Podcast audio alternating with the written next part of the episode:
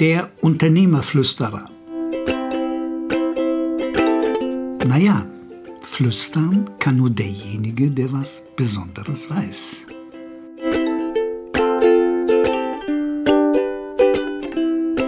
Dieser Podcast wird zwei Teile haben, die hintereinander kommen. Warum?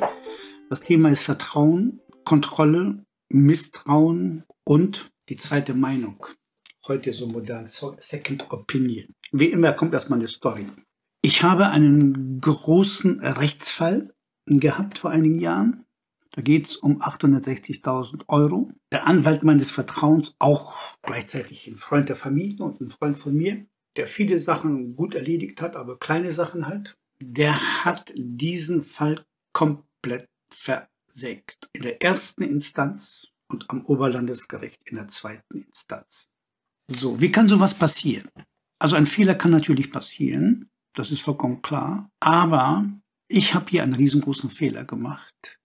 Ich war wahrscheinlich zu faul, mir eine zweite Meinung anzuhören. Bei dieser Größenordnung und auch kleineren Größenordnungen, sagen wir mal 50, 100.000, kostet es zwar Geld, aber wenn man zu einer zweiten Kanzlei geht und sich dann mal anhört, wie die den Fall bewerten und wie die vorgehen würden, dann nutzt das was.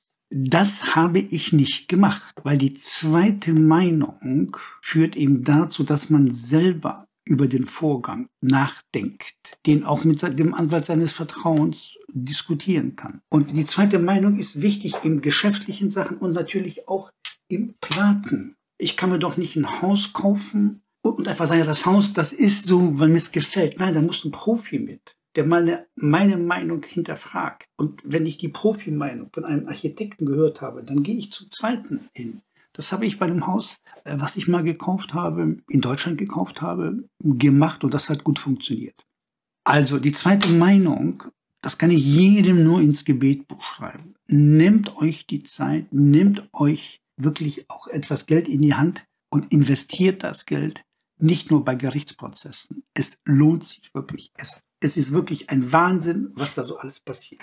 So, was hat das jetzt zu tun mit dem Thema Vertrauen?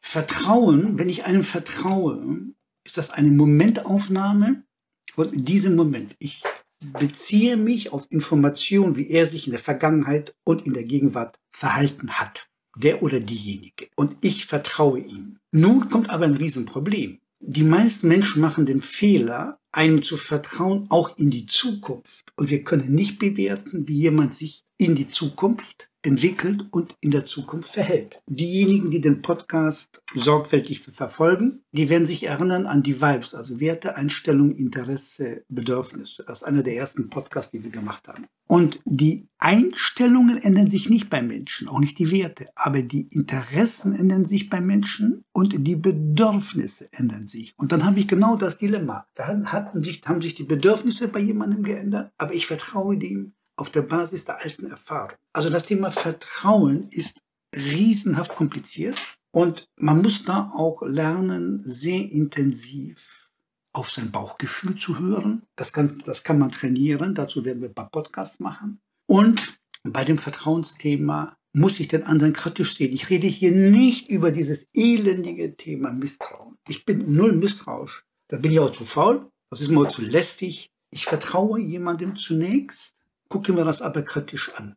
Die Kontrolle kommt jetzt als vierter Punkt hier mit hinein. Kontrolle ist das Verifizieren oder Falsifizieren des Tatbestandes, ob mein Vertrauensvorschuss richtig ist, ja oder nein. Ich gebe euch mal ein Beispiel. In dem Fall mit dem Anwalt, wir reden über 860.000 Streitsummen und der Streit war simpel. In dem Fall habe ich ihn gefragt, sag mal, wie hoch ist denn die Versicherungssumme von deinem Vertrag? Anwälte haben so eine Pflichtversicherung, die Berufshaftpflichtversicherung. Wenn die also Mist machen und Fehler passieren jedem, dann wird der Mandant durch den Versicherer entschädigt. Mein Freund sagte eine Million.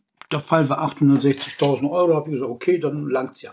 So, was ist rausgekommen? Nachdem er in zwei Instanzen verloren hat, im Übrigen mit demselben Fehler, habe ich ihm gesagt, ich muss jetzt den Vorgang deinem Haftpflichtversicherer melden und der Haftpflichtversicherer teilte mir dann fröhlich mit, die Deckungssumme, Versicherungssumme sei nur 250.000. So. Also mein blödes Gesicht, das, äh, an das erinnere ich mich bestens. es ist einfach entsetzlich, weil ich Trottel das nicht überprüft habe. Und zwar ging es ja um einen Riesenbetrag. Also Vertrauen ist gut, Kontrolle ist besser. Dieser einfache Satz von den Großmüttern, dieser fürchterlich, ein, diese fürchterlich einfache Weisheit, die hat schon einen Gehalt und ähm, ja, sowas dürfen wir, auch wenn das vom Volksmund kommt, sowas dürfen wir schlichtweg nicht zur Seite wischen. So, zu diesem zweiten Teil des Podcastes Vertrauen, Kontrolle, Misstrauen und Second Opinion. Zur Kontrolle, Vertrauen, zum nächsten Beispiel.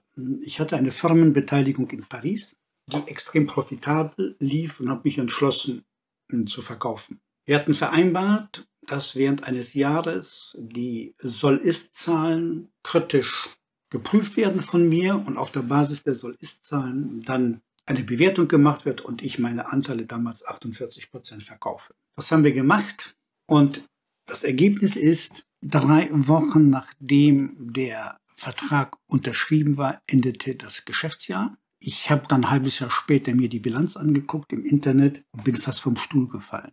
Alle Zahlen eines gesamten Geschäftsjahres waren frisiert und getürkt. Und zwar als Gemeinschaftsarbeit von dem Wirtschaftsprüfer, der ja auch mein Wirtschaftsprüfer war, der Wirtschaftsprüfer der Firma in Paris, und dem Geschäftsführer Schrägstrich Hauptaktionär mit 52 Prozent. Was war passiert? Ich hatte dem Mann vertraut, das ist der älteste Freund von mir in Paris gewesen. Ich habe ihn mit der Firmengründung, habe ich ihn aus der Scheiße gerissen.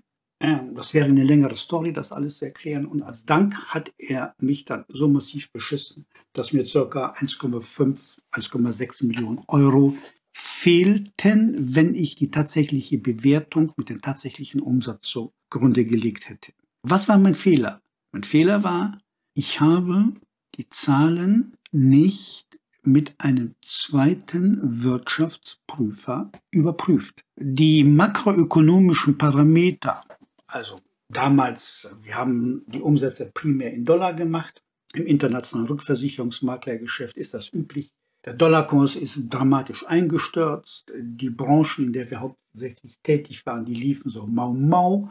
Also makroökonomisch machte das Sinn, dass die Zahlen einfach nicht gut waren. Nur, ich habe es einfach nicht überprüfen lassen von einem zweiten Wirtschaftsprüfer. Ich hätte von Anfang an mit dem zweiten Wirtschaftsprüfer am Tisch sitzen müssen und wir hätten uns alle möglichen Dokumente zeigen lassen müssen, Bankunterlagen und so weiter. Diese Geschichte beschäftigt mich nun seit Jahren mit unsäglichen Reisen nach Paris, mit einem unsäglichen Prozess und, und, und. Es hat eine wahnsinnige Energie gekostet, nur weil ich nicht das gemacht habe, was man hätte machen müssen, Second Opinion und so weiter dieses Vertrauensthema, das Kontrollthema, das Thema Second Opinion, die hängen alle ganz eng zusammen. Und es ist nicht ein Misstrauen, wenn ich so vorgehe, auch wenn es im Privaten und gerade von Freunden, mit denen man Geschäfte macht, wenn es vielleicht so bei dem anderen ankommt. Ja, dann ist es halt so. Dann muss man das auch messerscharf trennen können.